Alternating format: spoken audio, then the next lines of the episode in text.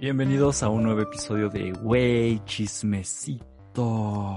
Güey, chismecito. Chismecito. Chismecito, chismecito. Chismecito, chismecito.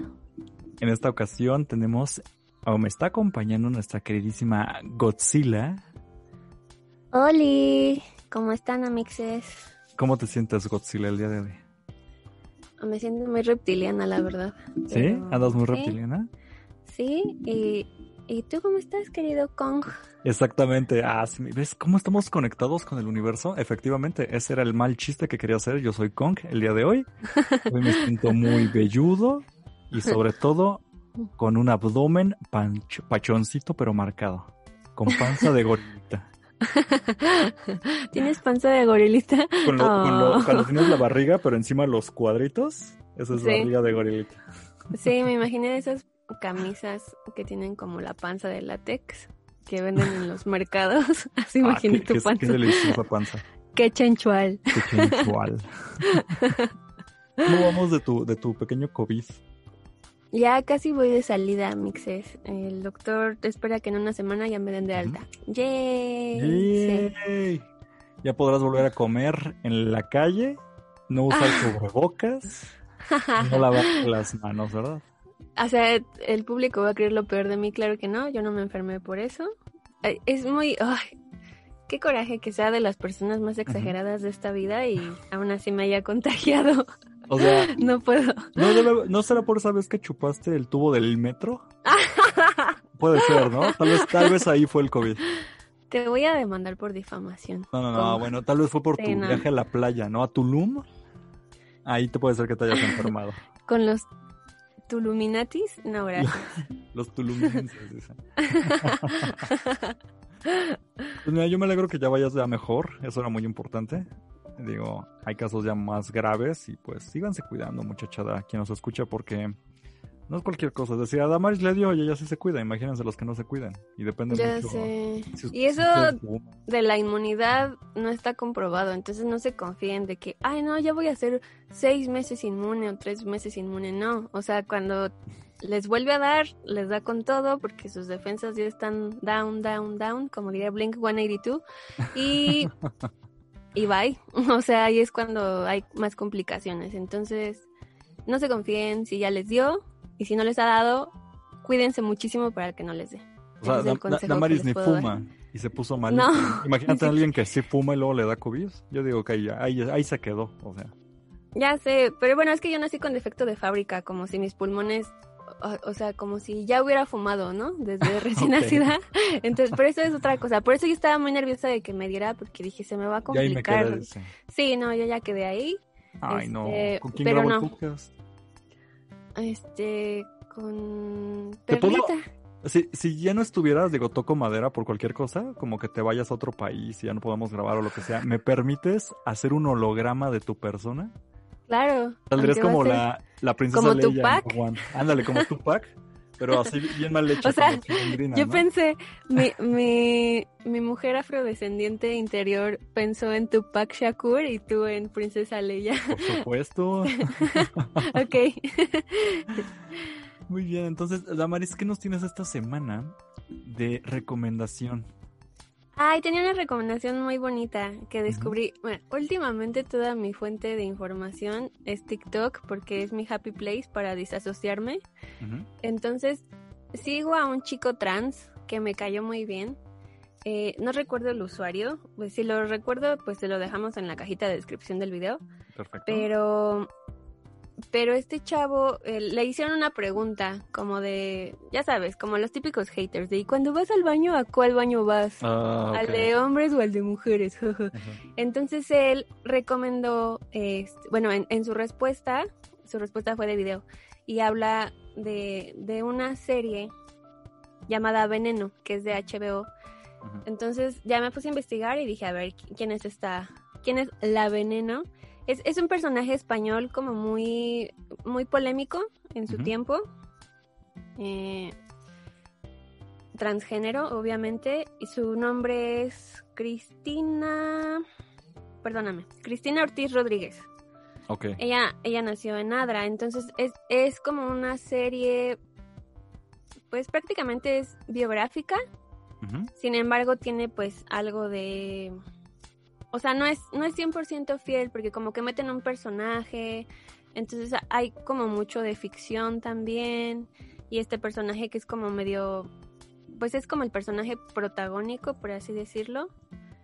Pro- protagónico segundo sería, este, pues como que va, va acompañando como, como esta historia de la veneno, porque, ay, es que no, no quiero hacer spoilers ni nada, pero Como que quieres decir de qué va, pero sin decir sí, de qué va, sí, ¿no? quiero, decir de qué va, pero no, es, es, es un drama, está, lo encuentran en HBO o, o en medios alternativos, guiño guiño, este, y pues no sé, o sea, creo que es yo yo no me considero um, como tal dentro de la comunidad LGBTIQ+, sin Ujú. embargo me considero una aliada.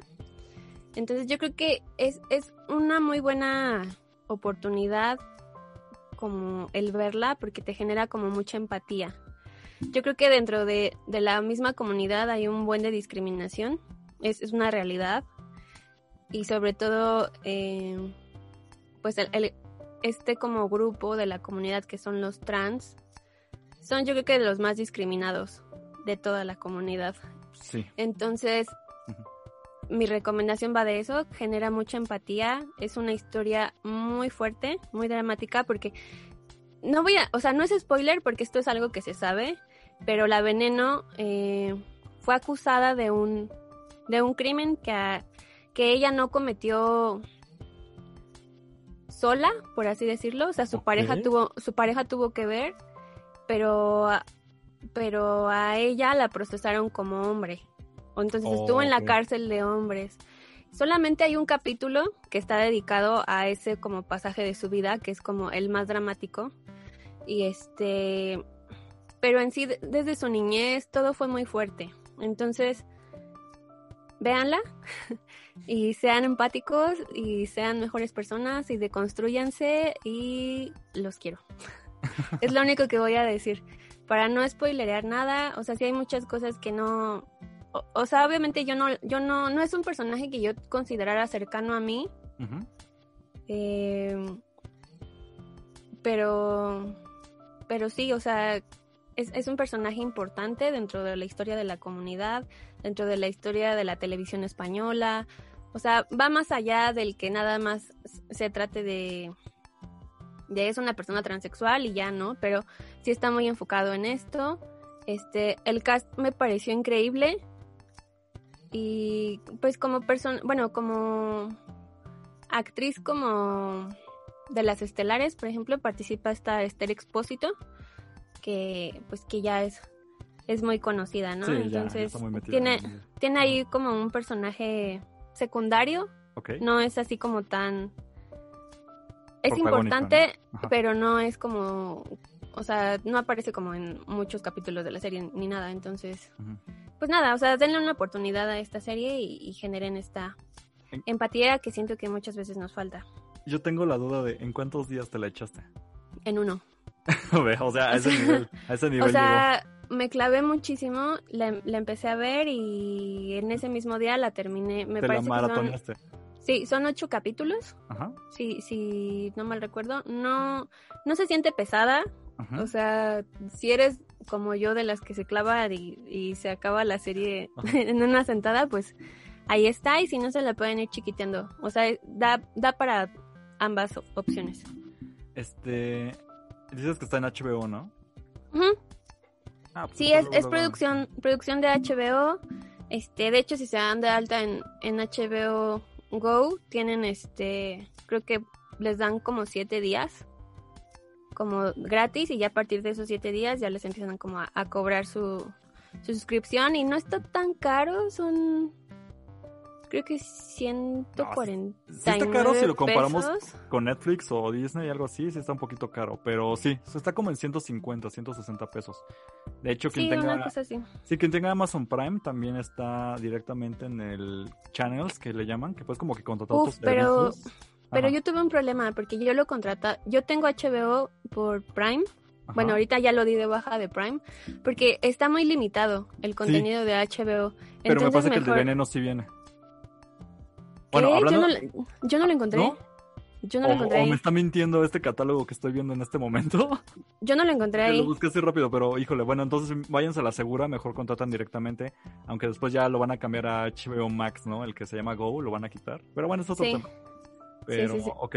Y te iba a decir, ¿es una miniserie? Es decir, de estas que producciones de HBO que en una sola temporada te cuentan la historia, o parece que va a haber más temporadas?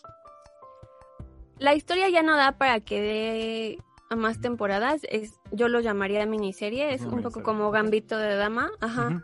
Este, porque te cuenta perfectamente la historia de principio a fin. Y cierra muy bien. De hecho, eh, ah, es- eso sí quería comentar, como que el capítulo de cierre hace un homenaje muy bonito al personaje.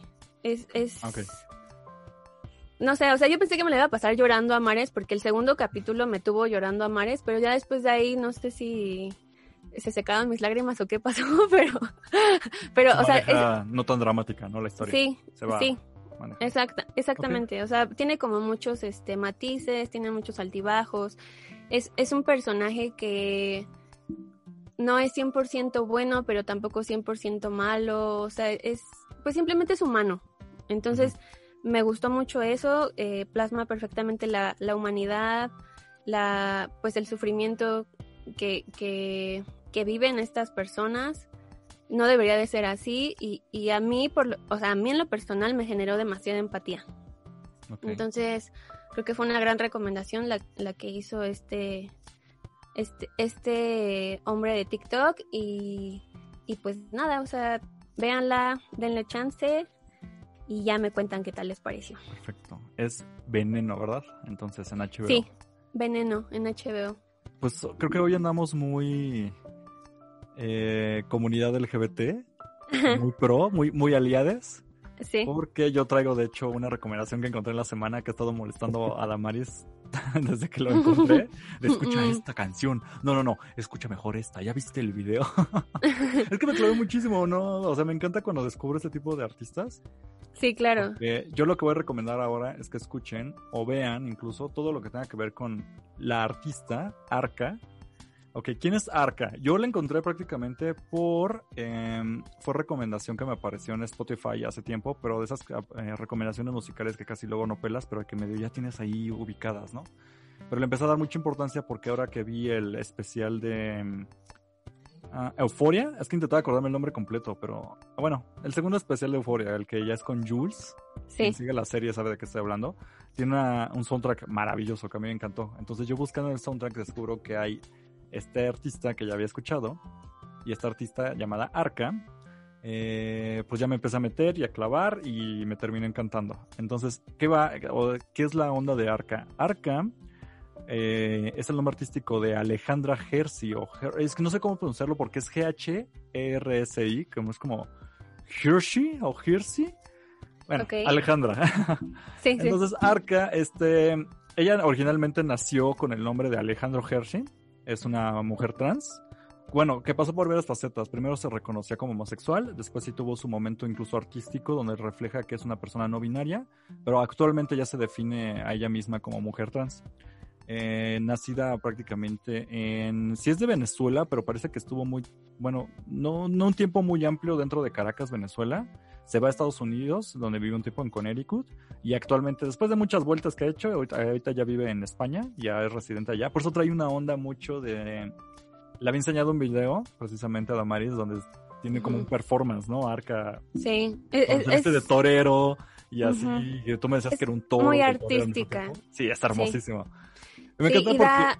Da, perdón, da No, para much- muchas interpretaciones el performance. Creo que es un performance bastante. No sé, es una propuesta muy interesante. A mí me llamó mucho la atención. No me puse a, a ver más videos, la verdad, pero el video que me enseñaste pf, me voló la Uf. cabeza. Eh, No me hubieras dicho eso porque acabando el podcast te voy a mandar otros seis videos de ella para que veas todos sus performances. Ok. Este, mira, quien está como familiarizado un poco como lo que hace Sailor Fag, por ejemplo, como de estos vestidos estrafalarios o estas expresiones, ahorita Arca ha pasado por muchas etapas, entonces tuvo una época donde hacía videos donde para musicalizar sus canciones en donde hacía mucho performance, era una o toma fija o simplemente él en ese momento o ella ahora eh, en un escenario cerrado eh, haciendo una interpretación como de danza, ¿no?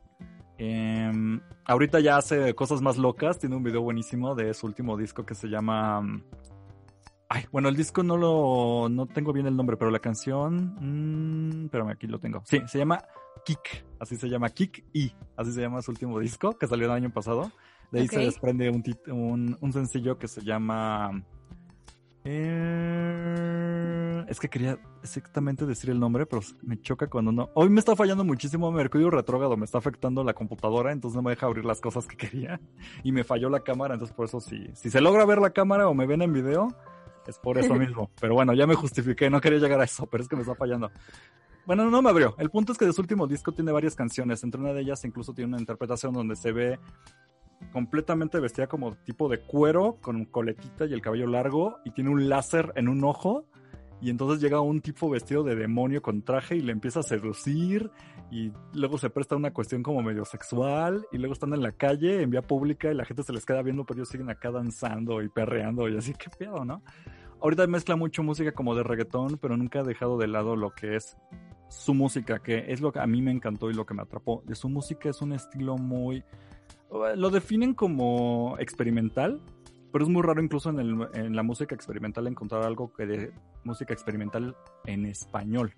Porque a pesar de que es muy internacional, Arca lo que, lo que sigue abrazando son las letras en español.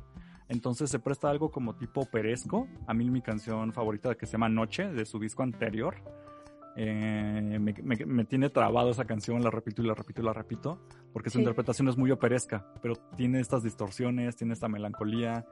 Quien ubique canciones, música como tipo Bjork, eh, tipo F- FK Twix, que ya hemos hablado de este programa de ella, pues resulta que todo este tipo de música ha tenido detrás en algún momento a Arca manejando producciones con estos artistas. También produjo parte del disco de, de Kanye West. Ay, es que soy malísimo para los nombres y esta cosa no me está ayudando ahorita. Pero ha estado detrás de todos estos artistas, ¿no? Entonces tiene un género que en cuanto ustedes lo escuchen ya puede ser que lo ubiquen. Ahora ya tiene colaboraciones, ya canta, ya se animó a hacer su propia, propia música, pero más que música, porque los primeros tres discos que tiene son mucho de música como instrumental, casi no hay letras, o si hay letras no las interpreta ella. Ahora ya está cantando desde su disco anterior, este más reciente se nota muchísimo el, el crecimiento que ha tenido como artista y ya tiene colaboraciones en este último disco de, eh, con Bjork directamente, que es rarísimo escuchar a Bjork cantar en español, pero canta y hace dueto aquí con, con Arca. Eh, hay una canción con la Rosalía, muy buena. Sí. Digo, ya- yo ya encuentro a la Rosalía en todos lados. Pasó de que no sabía quién era, de repente ya. Así Vale, es. ajá. Y la Sí. vamos a ver en el Super Bowl, estoy Exacto. casi segura. Es muy probable. O sea, si Doctor Simi saca un disco, ahí va a estar colaborando la Rosalía.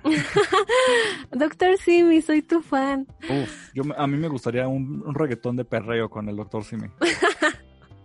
Pero en fin, denle una checada, literalmente así se escribe Arca, es A-R-C-A, no hay pierde, en Spotify luego lo encuentran, está toda su discografía, incluso esos discos medio raros que sacó, donde nada más eran como distorsiones y ya saben, hashtag música experimental, entonces tiene ese tipo de cosas.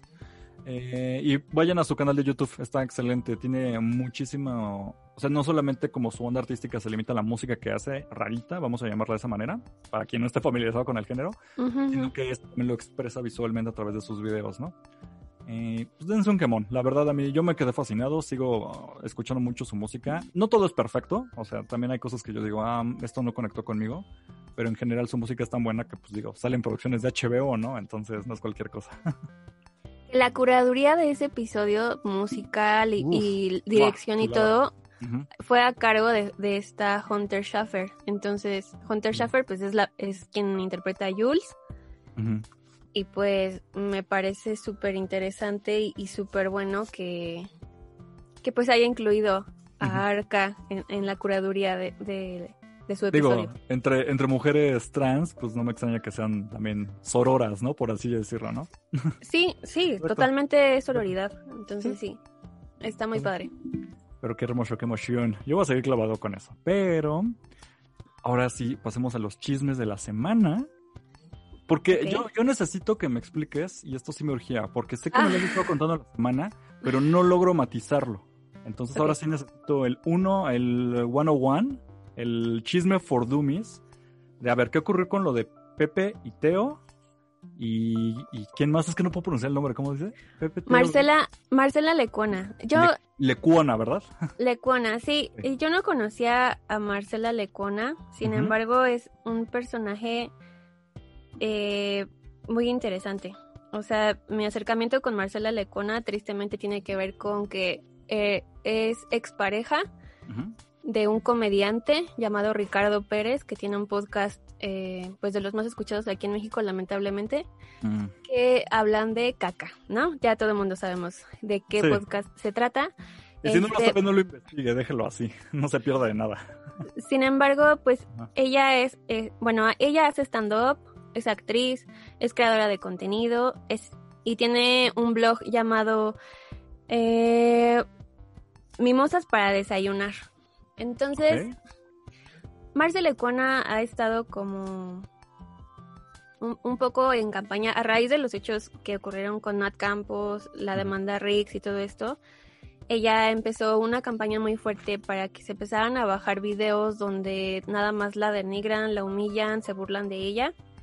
Porque, pues, o sea, realmente fue etiquetada como la exnovia tóxica de Ricardo Pérez. Entonces, sí, sí había escuchado estas historias cuando en su momento En- escuchaba a Ricardo. ah, ajá, Pero entonces no sabía que era ella. Ajá. ella logró que se bajara un, un video ya donde otra comediante llamada Mónica, el apellido, perdón, no lo tengo a la mano, Bueno. Este, tengo entendido que es este, muy importante dentro de la comedia porque prácticamente su esposo decide quién, quién entra o quién sale de Comedy Central, México. Entonces, este, pues, pues ella hizo una, un mal comentario de Marcela hace muchísimo tiempo, donde le llamaban borracha violada. Ok. Este, entonces, Mar- Marcel logró que el, pues el productor de este video, que es otro comediante, también bajara el video.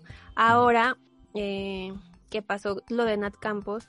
Pepe y Teo son activistas creadores de contenido LGBTIQ+. Ujú. Este, yo lo sigo desde hace mucho tiempo. Sus videos son larguísimos, pero creo que es de los mejores contenidos que hay en YouTube México. Creo que su propuesta es como muy interesante y prácticamente este siempre están como buscando su deconstrucción. O sea, ellos aceptan que dentro de la misma comunidad y no y, y por ser este, o sea, como que ser homosexuales no los exenta de ser machistas. Claro, eso es. Entonces, eso es una realidad. Sí. Y ellos lo aceptan y están en mucha deconstrucción todo el tiempo. Entonces, invitaron, hicieron un, un, un Pepe y te opinan como express, por así decirlo, como salió un día antes de lo que habitualmente suben su contenido, donde invitaron a La Palina y a Mir González, que son este... Bueno, La Palina es una creadora de contenido eh, de la comunidad y Mir González igual es una comediante eh, que estudió ciencias de la comunicación. O sea, son personas muy, muy este, instruidas en el feminismo, pero, pero también como la, o sea, como que les recomiendo este video donde hablan los cuatro. Realmente Mir González da una cátedra de, de toda la situación de Nat Campos y esto. Entonces, este video fue muy compartido en redes sociales, sobre todo lo vi en, en Twitter, porque pues hacen comentarios demasiado acertados de toda la situación, de la problemática del machismo, del feminismo, de, de cómo debe ser este todo incluyente, o sea que, que nos compete a todos es- esta problemática, porque al final somos una sociedad. Y, y Marcel Ecuana creó un hilo diciendo como de, ah, qué padre que el aliade esté hablando de esto, pero yo fui atacada por él en un, en un video anterior, ¿no? Entonces, o sea, no, no se trata de una cacería de brujas, Marce lo deja como muy claro, sino más bien como de, de señalar, señalar a las personas y señalar como la problemática directamente, confrontarlos para que ellos hagan una intro, introspección, perdón, y No, este Ajá. y, y puedan decir como de, ah, ok, o sea, aquí la cagué, perdón, voy a estar, voy a trabajar en mí como para, Dejar de Pues- repetir esos patrones, esas conductas. exactamente, para romper, para romper este, pues esta cadena, ¿no? Entonces, se refieren a un capítulo de un podcast que está a cargo de Román Torres y Mau Nieto, también es bastante popular el podcast, donde fueron invitados Ricardo González, su socio Slobotsky, este, Daniel Sosa, Pepe y Teo y, y pues los conductores que son Mau Nieto y Román Torres. Este episodio en particular yo sí siento que fue como con toda la hazaña del mundo porque hablaban de las relaciones tóxicas. Entonces todo fue para tirarle carrilla a, a Ricardo Pérez. Pero, pero pues en este episodio, eh, este Ricardo Peralta, que es, que es este Pepe de Pepe y Teo, pues también participó como en la... En la guasa y en la burla se Ajá, empezó a hacer sí. comentarios, ¿no? Ok. Sí, empezó a hacer comentarios. Y yo, yo en parte como que no es como justificarlo, pero sí siento que, que muchas veces caemos en este juego de por querer pertenecer, como Sí.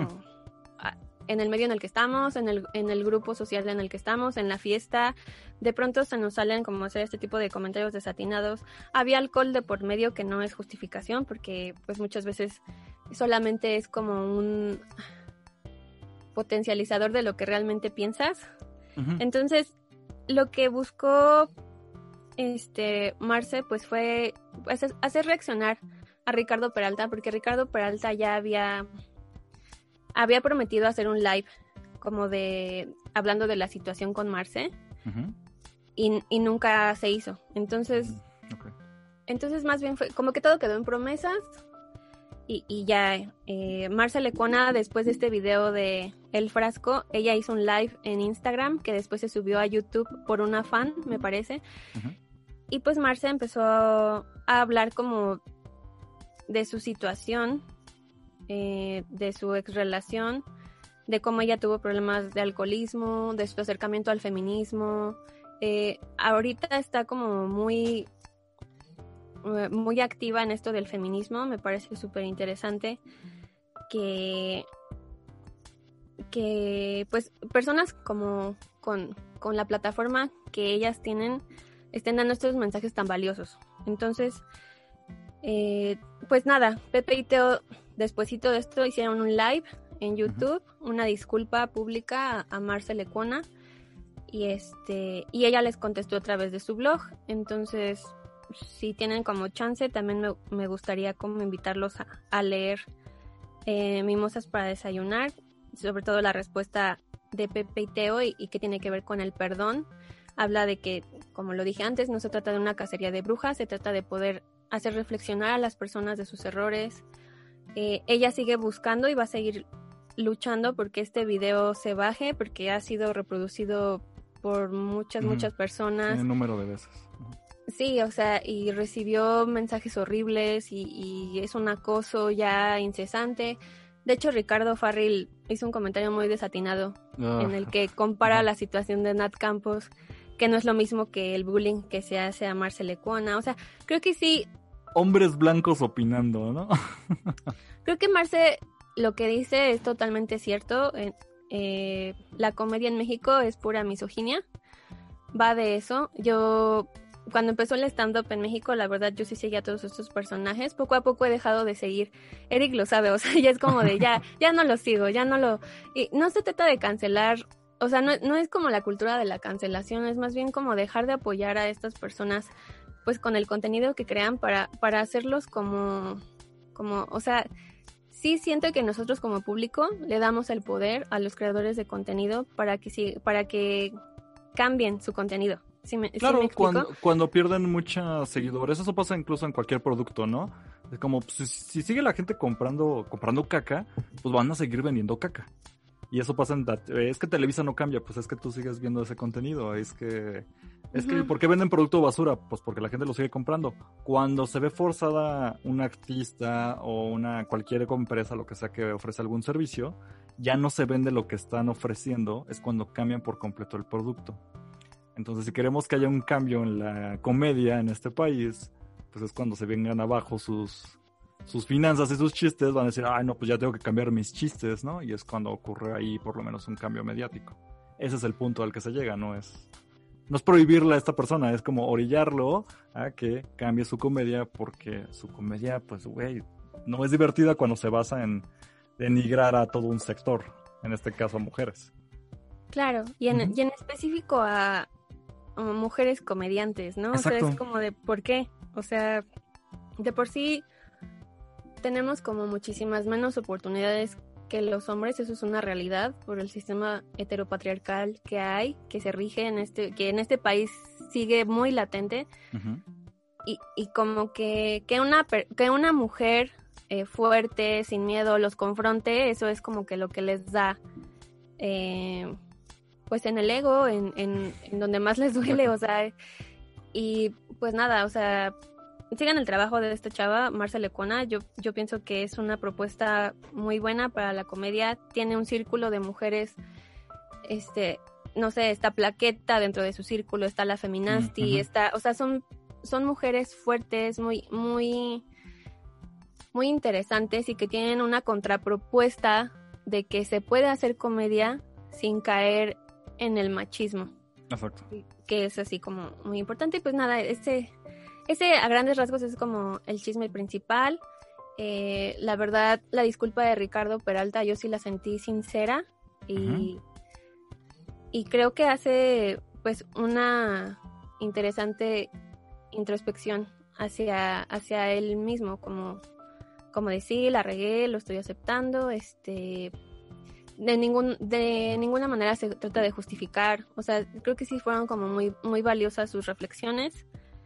Y pues nada, es- ese fue el chisme que hubo esta semana, Mixe.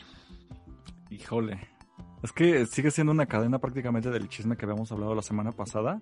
Pero pues ese, ese era el punto, ¿no? Por lo menos que todavía haya una reacción de por medio.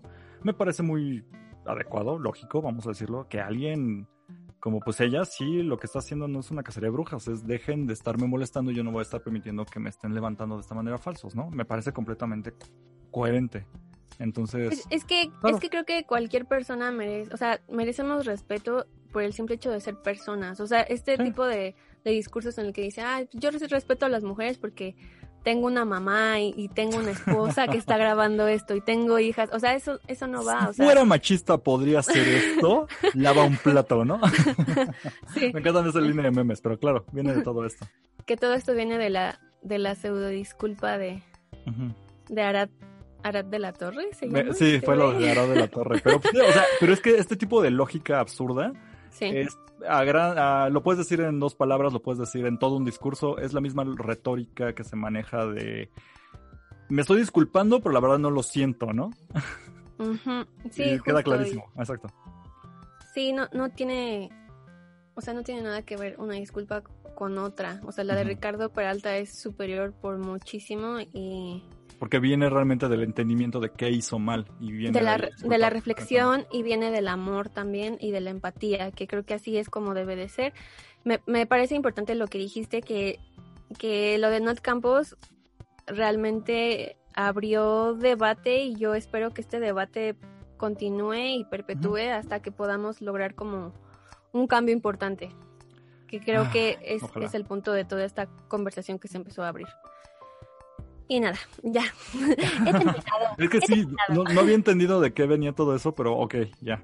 Dije, ay, entonces sí se me cayó un poquito Ricardo Peralta, porque eso era lo que no había entendido. Entonces, ay, de Pepe y Teo yo sí los tengo como en muy gran estima, pero pues claro, son humanos, la regan, ¿no? El punto no es que la reguen o no la regan, el punto es que sí entendieron que había pasado aquí y hubo una oportunidad de una disculpa sincera, ¿no? Exactamente, y yo sí creo que a pesar de este error, pues siguen mereciendo como la oportunidad y, y el, el estarlos consumiendo porque sí es una propuesta muy importante dentro de la comunidad y en la sociedad en general, o sea, no nada más ya del, hablamos de lo LGBTIQ+, ¿no? O sea, ya va como más allá.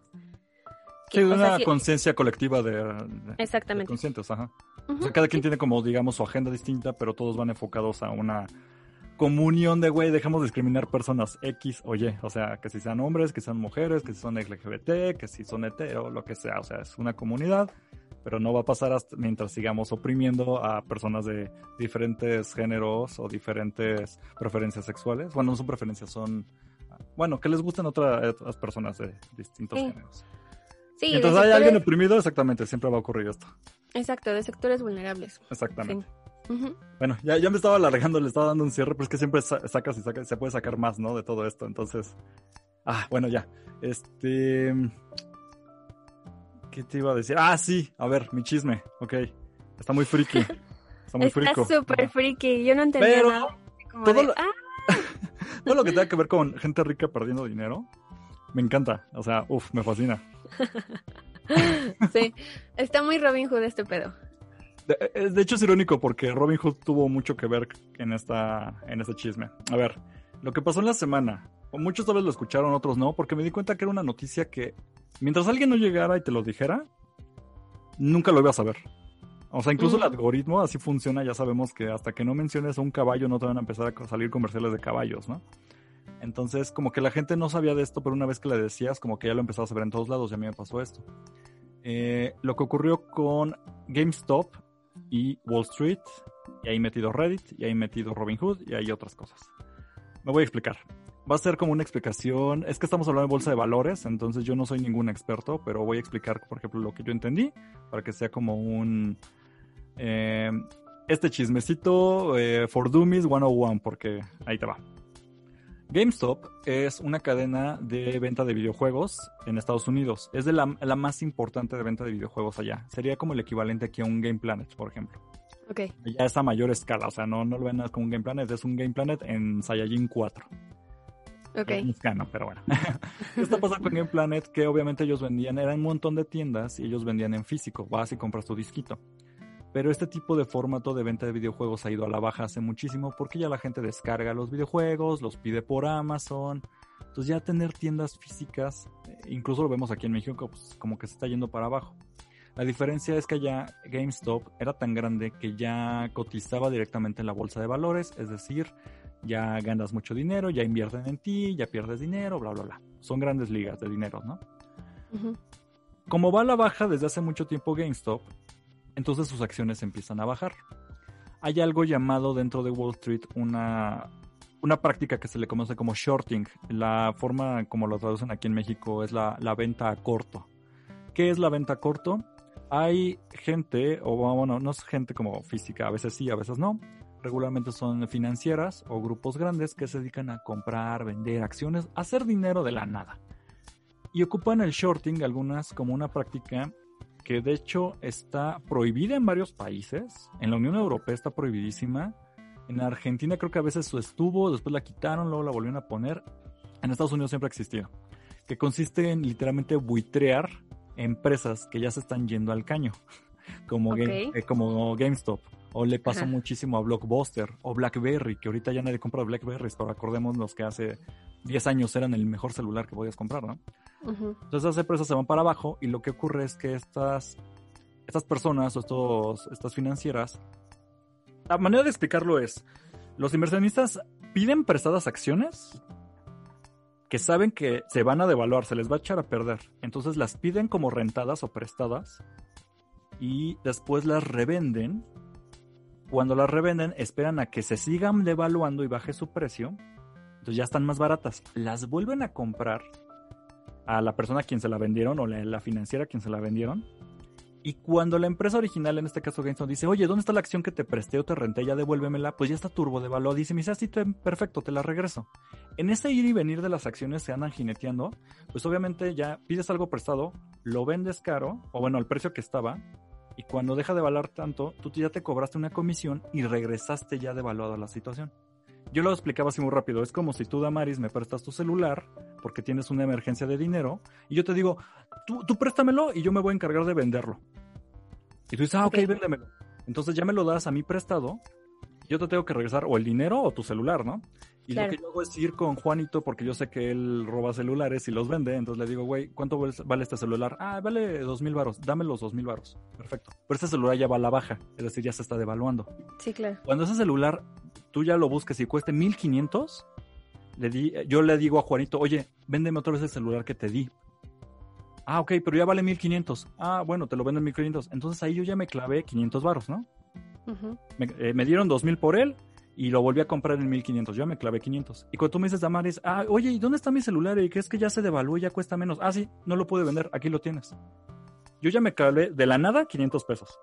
Sí. Ok, es una manera fácil de explicarlo. Si se hacen bolas, no se preocupen, esto es muy normal. No, nadie de aquí se dedica a bolsa de valores. El punto es que así funciona el shorting.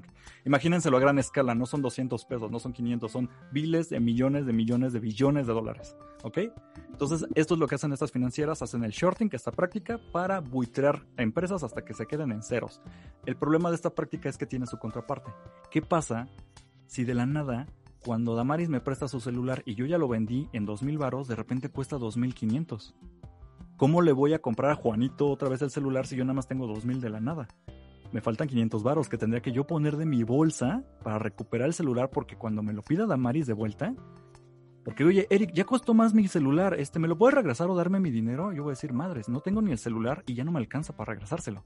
Entonces voy a tener que poner de mi dinero para que dar tablas, ¿no? Y no meter una bronca legal bien fuerte. tablas. Eso es lo que pasa, exactamente. Entonces, esto ocurre con las empresas, pero es muy raro que las acciones suban. ¿Hasta ahí vamos bien? Perfecto. ¿Qué es Reddit? Reddit es un foro en Internet, el más importante de, actualmente en el planeta, porque ahí se puede hablar de lo que tú quieras. Hay diferentes grupos en donde tú vas a hablar de dinero, finanzas, videojuegos, lo que se te antoje. Y hay un grupo precisamente que se dedicaba a hablar. Son civiles, son como Damaris y yo, conectados en un grupo de habla de Star Wars o algo así. Allá se ponían un grupo de civiles a hablar de. Eh, se llaman Wall Street Bets ellos se dedicaban simplemente a hablar de todos estos movimientos que intento explicarles yo ahorita torpemente, ¿no? Y se organizaron todos para decir, ¿saben qué? Las empresas o las financieras llevan muchísimo tiempo haciendo esta práctica y están apostando por GameStop, la tienda de videojuegos, que ya está perdiendo dinero. Vamos a joderlos. ¿Cómo los van a joder? Todo el mundo junte sus pesitos y compren acciones de esta empresa. ¿Eso qué va a provocar? Que el precio suba. Y cuando sube el precio, pues en este ir y venir que yo acabo de explicar con un ejemplo de un celular, a mí me van a atorar porque de la nada el precio de ese celular va a subir muchísimo y yo no voy a tener cómo pagarlo y ya me fregaron. Y eso fue precisamente lo que ocurrió. Mucha gente civil se unió, compraron con sus pesitos, dólares, lo que fuera, acciones de una empresa que ya estaba muriendo para que los valores de la empresa subieran. Y toda la gente que, bueno, todas las financieras que estaban dentro de esta práctica del shorting no se podían salir tan fácil. Entonces empezaron a deber miles y miles y miles de dólares en un día para otro porque se dispararon las acciones. Ah, me estoy diciendo ya, me estoy cantando para el yo. Entonces, lo que ocurre es que por primera vez en la historia, por ponerlo de una manera entrecomillada, ocurre esto que le llaman, incluso se le determinó como las, ¿cómo se llaman? Las meme, las... Es que se me fue el nombre. Es las acciones meme. Okay. nunca había ocurrido de que un grupo organizado de civiles a nivel internacional decidieran comprar acciones baratas para inflar a propósito, con toda la intención de hacerlo, el valor de una empresa y hacer tronar a otras. Esto muchos decían, ah, es para salvar a GameStop, la tienda de videojuegos. No, la verdad esto va más allá de eso. Nadie le importa a GameStop en este sentido. Porque aunque hagan esto, no es como que mágicamente la gente ya ahora sí ya vaya a empezar a comprar videojuegos y la tienda se vaya a recuperar. No, posiblemente esas acciones se van a ir al carajo nuevamente. la idea era fastidiar a los millonarios que estaban metidos en esta práctica, que dejó llorando a mucha gente. Hay entrevistas que sale el eh, clásico boomer de trajecito canoso llorando porque esto es un ataque a los ricos, no puede ser, ¿por qué nos hacen esto? ¿no? Es que, exacto, ese es el punto, son. y, lo han dicho en el grupo de Reddit, esto es literalmente un ataque, lo estamos haciendo a propósito, porque estamos hartos de que esta gente se clava dinero, sus prácticas son manchadas. Y pues bueno, prácticamente es un desmadre muy agradable porque puedes ver un montón de ricos llorando. esa gente que les encanta rayar en las paredes, muerte a la burguesía, son el tipo de noticias que les van a encantar. Métanse para que neta busquen cómo está pasando. Y obviamente no lo están haciendo nada más con, con GameStop, que fue la más sonada porque se disparó de, de 0 a 300% sus acciones así en 24 horas, que fue algo impresionante. Y muchas empresas ahorita, unas sí tronaron, había una principal que se llamaba... Eh, Mal, Mervin, Malvin, algo así, es una financiera muy importante en Estados Unidos, iba a tronar, tuvieron que pedir como un paro a Wall Street para romper las reglas y ellos poderse salir de esto, pero ya habían perdido mucho dinero para entonces. Y esto es algo que está pasando, los ricos están argumentando que ya quieren que esto es ilegal, esto no se puede hacer. Pero la verdad es que sí se puede, bajo las reglas. Pero ellos lo hacen. Exacto. Y eso es lo que está muy chistoso de todo esto porque ellos pedían reformas, que esto no vuelva a pasar Pero dices, ¿de qué hablas? Esto es libre mercado. Un civil, Damaris y yo como güey chismecito podemos en algún punto, si juntamos nuestros pesitos, comprar acciones. Nada lo impide, es el libre mercado. Entonces que pides regular eso, deja de ser libre mercado. Y ahí te va. Podría haber regulaciones, pero si hubiera regulaciones, a quien se están fastidiando serían a ellos mismos porque hacen estas prácticas. Claro. Porque al fin de cuentas recordemos que no hizo nada ilegal toda la gente de Reddit que se unió. Simplemente son civiles comprando acciones, que es el lo más básico, lo básico. O sea, es lo más sencillo, ir a una tienda y comprar en un mercado. Ya no estás pidiendo, jineteando, prestando, rentando, no, vas y compras, es la acción más básica. Entonces no pueden culpar a un montón de civiles de organizarse y comprar acciones, aunque sean muy absurdas. Y entonces, a partir de esto va a haber un cambio muy grande en Wall Street. Aún no se sabe todavía como repercusiones grandes, aparte de la gente que perdió millones de así de dólares en un día para otro, que es muy gracioso. Todavía no ha habido como una reforma como tal, pero es muy probable que esto, porque ya al fin el internet ya rebasó a la gente. Entonces, cuando escuchamos estas notas como el grupo de K-pop, las fans de K-pop que sabotearon a Trump, no sé, se escucharon de eso, estuvo genial. Pero ya estamos hablando de. Algún día, o sea, le mencioné en la semana a Damaris precisamente esto, que era como. Si los fans de. Vamos a decir, de Mayre Wink se unieran y simplemente hicieran tronar el 50% de, de, todo el capital que tiene Carlos Slim. O Grupo Inbursa se va al carajo por fans de. de. ajá, de Mayre Wink, ¿no? Así. un grupo de fans de Pepe y Teo y eh, hicieron que tronaran todas las empresas de verduras enlatadas, así como estamos hablando de un punto en el que internet ya es tan grande, ya rebasó los boomers, que no tienen los medios para controlar este tipo de cosas, pero que todo sigue siendo bajo las reglas, by the book, como le llaman. Y, y, me encanta que todo esto se haya originado en Reddit, que es como el foro de todos los conspiranoicos y toda la gente friki y todos todos los raritos estamos en Reddit. Entonces, que esto se haya originado ahí es así como el sueño. yo, estoy, yo estoy encantadísimo de todo lo que pasó. Sí, claro. Yo estuve molestando antes de conocer a Arca. Mi tema era hablar de esto con quien pudiera, porque era muy divertido cuando lo entiendes. Y simplemente, o sea, me, me encantan ese tipo de historias, pero sobre todo es eso, la idea de esta idea romántica desde los 50 que se tiene de el pueblo unido vencerá, pues creo que ahora en tiempos de internet es más obvio, ¿no? Si está para bien o para mal, porque sigue, sigue siendo una, vamos a fastidiar gente, ese fue el punto. Que fastidien a alguien que no le va a doler tanto, está, está gracioso, ¿no? Por ponerlo entre, de, darle un adjetivo o una acción. Pero pues obviamente este es un arma de doble filo, pero definitivamente, o sea, la gente sigue pensando que las estructuras de, o el sistema, como lo hemos llevado tanto tiempo, sigue funcionando en tiempos de Internet. El Internet es una cosa imparable, o sea, es más gigantesco. Y queda claro con sistemas como Wall Street que no están listos para esto. Entonces, me encantan. O sea, es muy romántico. Ya veremos qué pasa. Y ahorita fue gracioso, fueron los ricos. Esperemos no se ocupe de una mala manera, pero pues ahí están. Y por cierto, si alguien quiere meterse en esto, eh, empezó obviamente mucho. Ah, ¿por qué decía Robin Hood? Robin Hood es una plataforma, así se llama, que utilizaban muchos de los de estas personas dentro de Reddit para comprar las acciones. El equivalente sería que aquí en México hay mucho de. Ah, seguramente les ha salido un comercial de eToro o eToro de compra acciones. O si hubieras a, metido tus acciones en Nintendo hace años, ya, estarías millonario. Ok, el equivalente allá en Estados Unidos es Robin Hood, así se llama. Entonces tuvo mucho que ver con toda esta acción. Hubo, un momento donde las aplicaciones como Robinhood, incluso de Toro, en un punto tuvieron que parar. O sea, ellos mismos decían tu aplicación, ya no puedes comprar acciones de Game Planet. Unos lo veían como censura, otros lo veían así, pero pues al fin de cuentas tronaron los sistemas también por esto mismo que hubo a la alza, ¿no? Entonces ya no puedes comprar acciones de Game Planet. Ahorita ya no intenten comprar acciones de Game Planet, no les conviene mucho, porque si está la alza y hay gente civil que ganó dinero de esto, obviamente porque el dinero va y viene, entonces no solamente lo perdieron los ricos, sino toda la gente que se metió en esto sí ganó dinero. Pero ya no lo intenten porque en algún punto va a la baja y va a ser así catastrófico, porque sí, obviamente Game Planet va a ir a la baja cuando la gente deje de emocionarse y comprar acciones. Pero es una buena forma para que vayan aprendiendo, investiguen cómo estuvo bien la nota. Si no entendieron algo de lo que acabo de decir, eh, hay muchos videos que lo explican de manera más sencilla.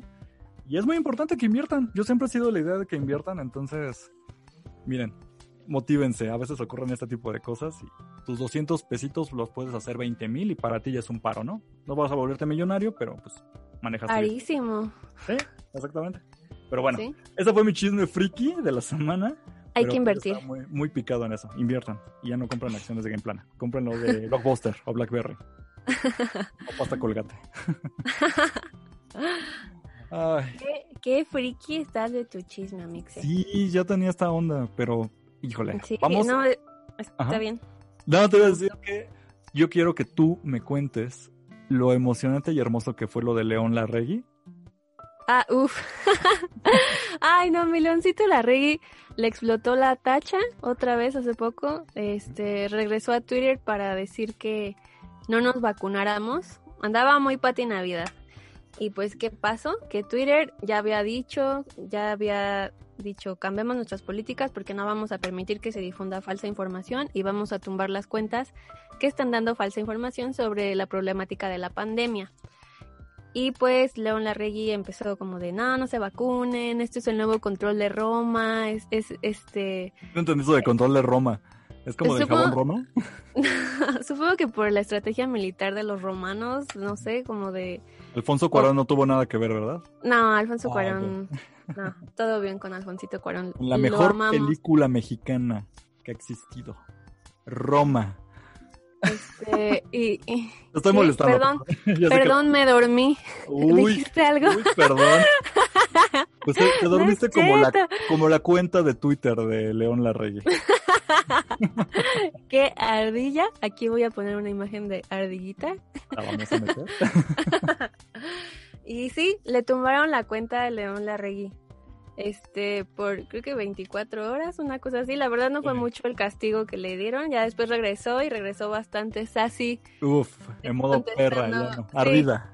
contestando, este, no, ya después fue como bastante como de, bueno, no, si se quieren vacunar, vacúnense, la información ahí está, si quieren investigar, investiguen, yo no les tengo por qué decir nada, como que le bajó 1500 rayitas a su a su pedo, pero bueno. Pero pues estuvo bien. Ya después nada más se dedicó a hacer comentarios asis, a liberar la, la letra de su nuevo sencillo y pues ya prácticamente eso, eso fue como el chismecito. El chismecito express de, express de esta... Ajá, sí, sí, sí.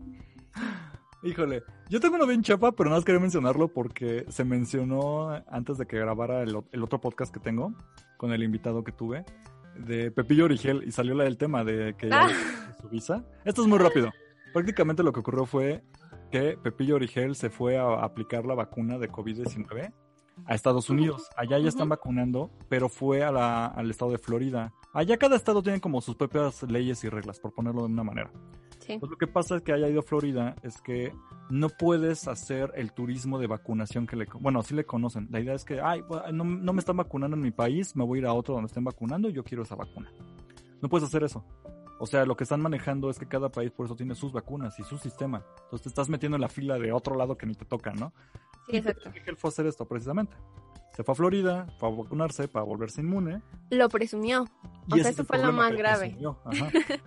Ese es el mal uso de redes sociales. Exactamente. Mejor compren acciones. Ah. Sí, pero va y se toma la foto, todo vacunado y toda la cosa. Y obviamente, ¿qué repercusiones hubo? Pues sí, hubo mucho ruido de, ay, mira, no puede estar haciendo eso y lo que sea. Pero llegó toda esta información directamente al gobierno de Estados Unidos. Y lo que plantean es que sí le van a... Bueno, no es como oficial, pero lo más seguro es que es que se procede de esta manera porque estás, lo que hizo Pepillo Origel fue mentir con dolo. Esa es la manera legal de manejarlo para obtener un lucro y pues es una es un fraude, o sea, es una conducta fraudulenta lo que manejó y esto eso está tipificado por la ley de inmigración en Norteamérica. Entonces, a menos de que él viviera allá o se o tuviera como un él pudiera afirmar que es residente de Florida, se lo dejan medio pasar, ¿no? Pero no, lo más seguro es que no aplique eso, porque pues, hasta donde sabemos tendrá alguna propiedad allá, pero él reside en México, entonces. Y por ahí, y por ahí vi que iba, que la multa iba a ser, eh, obviamente en dólares, pero creo que son hasta 15 mil dólares de multa, por eso. Privación de la libertad, ajá.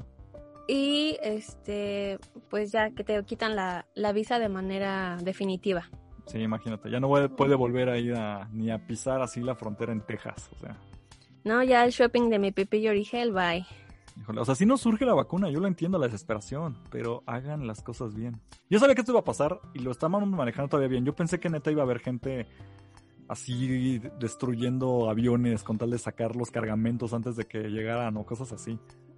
Bueno, ah. no falta el malhechote, ¿no? El que me voy a otro país y allá me vacuno. Pues mm. Bravo, te vacunaste, pero pues ya no vas a volver a ir a ese país jamás. Mm. Yo quería dar una noticia un poco triste. Esta semana, el 30, falleció la cantante y productora Sophie Xion, ah, no sé cómo se pronuncie. Es este, bueno, era activista trans, oh. eh, pero era una productora, digamos, como de altos, de altos niveles. E, es, como el arca, pero de Glasgow. Okay. Porque porque, ah, bueno, fue productora de Madonna, de Lady Gaga, de Charlie XCX, de, de Diplo, o sea, como que sí... Muy bien posicionada. Muy bien posicionada. Eh, su muerte pues sigue siendo como un misterio porque la, lo único que, que hicieron fue como declarar en Mixmag, como que su gente de... Bueno, su equipo de trabajo fue, fue así como de... Eh, falleció a los 34 años a partir de un accidente repentino. No se mm. especifica durante la madrugada, no se especifica qué fue lo que pasó, entonces se pide mucho respeto para pues por familiares y amigos, etcétera, porque pues ahorita la prioridad pues es el dolor que ellos están sintiendo. Supongo que más adelante se va a dar detalles de qué fue lo que pasó y pues pues nada, ya que andábamos en estos temas de de la comunidad, me parece que, vale la pena. También vi como que muchos de mis contactos de y mutuals de Twitter estaban como dando esta noticia y yo así como de, oh no, ¿qué está pasando? Y, pues nada. Lamentablemente así sucedió. Pues que, en paz descanse. Está bien feo que ya cada semana tenemos que dar una noticia de alguien del medio, ¿no? Que falleció, pero pues en fin, pandemia. O sea, y aunque no haya sido por eso, pues no diario se muere. Está feo, sí, ya Está feo, está gacho, pero pues sí, ya. Tendremos que decir que es esta sección de In Memoriam o algo así. no, espero que no. Pero, pero pues sí. Es, un personaje importante en la comunidad, en el mundo pop, en todo. lo sigue siendo, lo seguirá siendo, que vale la pena totalmente mencionarlo. Muy bien. Y pues bueno, ya nada más para cerrar, porque yo no soy fan, creo que Damaris tampoco, pero hay miles de millones de fans del Rubius. Y esta semana hubo ahí un ruidito muy, muy breve, pero fuerte en las redes con respecto a que él ya confirma que se muda a Andorra. ¿Cómo está este chisme rápido? Sí, suena bien chistoso, pero ¿cómo va este chisme? Rubius, para quien no lo ubique, es un youtuber español de los más grandes de hispano... ¿Cómo se le llama? ¿De hispanohablantes? Sí, sí me fue la palabra, de hispanohablantes. O sea, youtubers en español, él es de los más importantes, tiene miles de millones de seguidores. Y él hace gameplays. Bueno, ¿qué pasa con Rubius? Ah, en España hay una situación donde que hay muchísimos youtubers españoles que ya no viven en España. Se plantea incluso como un porcentaje de que de cada 10 youtubers en España, 8 ya ni siquiera viven en el país. La mayoría se va a vivir a un país, bueno, es un microestado oficialmente que se le conoce como Andorra. Quien no sabe qué es Andorra, porque yo tampoco lo conocía, yo pensé que era un estado dentro de España, pero no. Andorra es un país micro, chiquito, tipo el Vaticano, para que ubiquen. No se les conoce como país, se les conoce como microestados. Y en este lugar queda entre España y Francia, es un paraíso fiscal, es decir, eh, muchos se van para allá porque allá no te cobran eh, el SAT, digamos, no, te, no tiene su alcance de sus garras, sin importar el país, el SAT de qué país estés, ahí no hay SAT. Ahí puedes manejar tus dinero eh, completamente, tus finanzas tienen otro sistema financiero, digamos, para recaudar fondos. Entonces, muchos Güey, chismecito se va a Andorra. Sí, casi, casi. Nos debemos de ir a Andorra. ¿eh? Dicen que está muy bonito. Pero es carísimo, obviamente, porque ya se volvió un lugar de ricos que se van allá para evadir impuestos. Claro. Este, obviamente hay gente que lo hace para mal, hay gente que lo hace para bien. Muchos youtubers se van para allá. Pero lo que pasa con Rubius es que siempre había permanecido él en España directamente viviendo en Madrid. Y hace en su último streaming de esta semana avisó que ya, sí se va para Andorra, que lo disculpen, pero aprovechó para avisar de que él se va porque uno ya no puede tener una vida normal como persona, él ya no puede salir a la tienda por un Twinkie, porque pues, lo acusan y todo. Eh, también todos sus amigos ya están en, allá en Andorra viviendo, así que pues, le parece lógico, ya no tiene muchos motivos para quedarse. Y sí hizo mención de que Hacienda en, en España está haciendo, tienen una bronca en España como en todos los países, ¿no? Entonces eso de que el gobierno en turno está presionando o acusando a los ricos Que sí, puede ser, pero es una, eh, una, acusa, una acusación directa de que los youtubers son ejemplo de gente que no ha estudiado y no tiene nada y nos está chupando el dinero con empresas extranjeras. Eh, híjole, es, un debate muy largo, pero el punto es que lo, lo, acusa directamente su gobierno y él dice, ok, pero ¿por qué me están a mí como acusando de la responsabilidad económica de todo un país, no? Yo nada más soy un güey que se dedica a hacer mi contenido y sí ganaré mucho dinero, pero yo no significa que le estoy ni robando a nada porque ellos tienen que pagar impuestos. Y dice Rubius, yo he pagado todos mis impuestos y aún así el gobierno me está acusando de esto. Entonces estoy harto porque ya es literalmente un, un acoso por parte del gobierno, ¿no? Sí, o sea, le sigue sacando y le sigue sangrando los codos a más no poder al Rubius, ¿no? Y es lo que aclara, digo, suena muy lógico, porque alguien a ese nivel es muy difícil que se esconda de Hacienda. Claro. Y él, le he dicho, yo siempre he pagado mis impuestos, yo no tengo ninguna bronca con pagar impuestos, pero ya este acoso extra es demasiado, yo ya no puedo vivir tranquilo, ya no puedo hacer nada y a eso agrégale lo de su vida privada que mencionó, etcétera. Dice, ya me voy a Andorra, disculpe. Claro, o sea, si no te sientes seguro en tu país, pues... Ajá, exacto. y tienes la oportunidad de irte... Yo también lo pues haría, o sea, no lo puedo culpar de eso. Sí, claro, claro. Y pues bueno, eso desató todo ahí un escándalo. Eh, obviamente hubo un hashtag de nosotros contigo, Rubius, porque pues, muchos seguidores lo apoyan. Y ahorita tienen mucho ese debate en el país galés, o cómo les llaman no quiero decir una tontería, el, país que habla en español de Europa, porque ya casi no quedan tantos más que en América Latina. Ok. es que sí. Pasa todo esto y pues bueno, que, a Rubius le vaya bien. Ahorita creo que no está haciendo streamings ni nada de ese tipo porque está en proceso de mudanza, pero pues que, Dios lo bendiga. que, le vaya bien. que le vaya muy bien. Que me invite a su nueva casa cuando ya la tenga lista. muy bien. Ah, ya. Ahora sí ya terminé todos mis chismecitos express regulares y todo listo. Fueron bastantes. Sí, mm. pero ya cubrimos bien la semana ahora sí. Sí, está muy bien cubierta. Este, pues Luego nos quejamos de que no hay chismes, entonces ahora sí, haber queja. Ya nos llovieron de todos lados, ¿sí? Perfecto, queridísima Damaris. Pues si ya no hay nada más que agregar, voy a la despedida. Muchísimas gracias de nuevo a todos los que nos han escuchado en esta semana, en todas las semanas. Gracias por los que se han suscrito, gracias por los que últimamente ya están empezando a dejar comentarios en YouTube, es muy bonito. Es muy bonito que luego ya la gente ya empieza a ubicar mucho el programa. Está padre que te digo que tuve un invitado en el otro programa y me preguntó, oye, ¿este es el podcast de Güey Chismecito? ¡Ay, qué ah, bonito! híjole, no, este es otro, pero ah, qué padre que lo ubiques, ¿no? Y de ahí salió el tema también Pepillo Rigel. Me, le podemos invitar a este podcast solo porque es fan. Mi hermana ve el programa, lo cual se me hace muy bonito, que antes no lo pelaba. De hecho, híjole, si funciona el video que estoy grabando externo, se va a ver ahí al fondo, está dormida. Tú no, no Maris, pues dando la cabeza a mi hermana dormida, si tú ves ahí. Hola. Y le mando también a un saludo a todos sus amixes dentro de su comuna hippie, que también lo escuchan el programa y dice que ya dicen güey chismecito. Cada vez que quieren contarse algo entre ellos, pasan el güey chismecito. Ay, no, qué bonito. Sí, qué bonito en mi corazoncito. Exactamente, yo sentí igual. Pero muchas gracias a todos los que nos están escuchando, gracias a los que se suscriben. Recuerden, encuentran este podcast en todas las plataformas, Spotify, iTunes, todo lo que utilicen para escuchar podcast, ahí está. Si no está, avísenme y yo lo subo de, de inmediato todos los programas que ya están grabados. Gracias a los que se suscriben a la página de YouTube. Recuerden que lo encuentran como Wey Chismecito Podcast y en redes sociales que es Instagram, Twitter y Facebook, ahí donde subimos notitas rápidas y les avisamos cuando sale el programa como W Chismecito. Sí.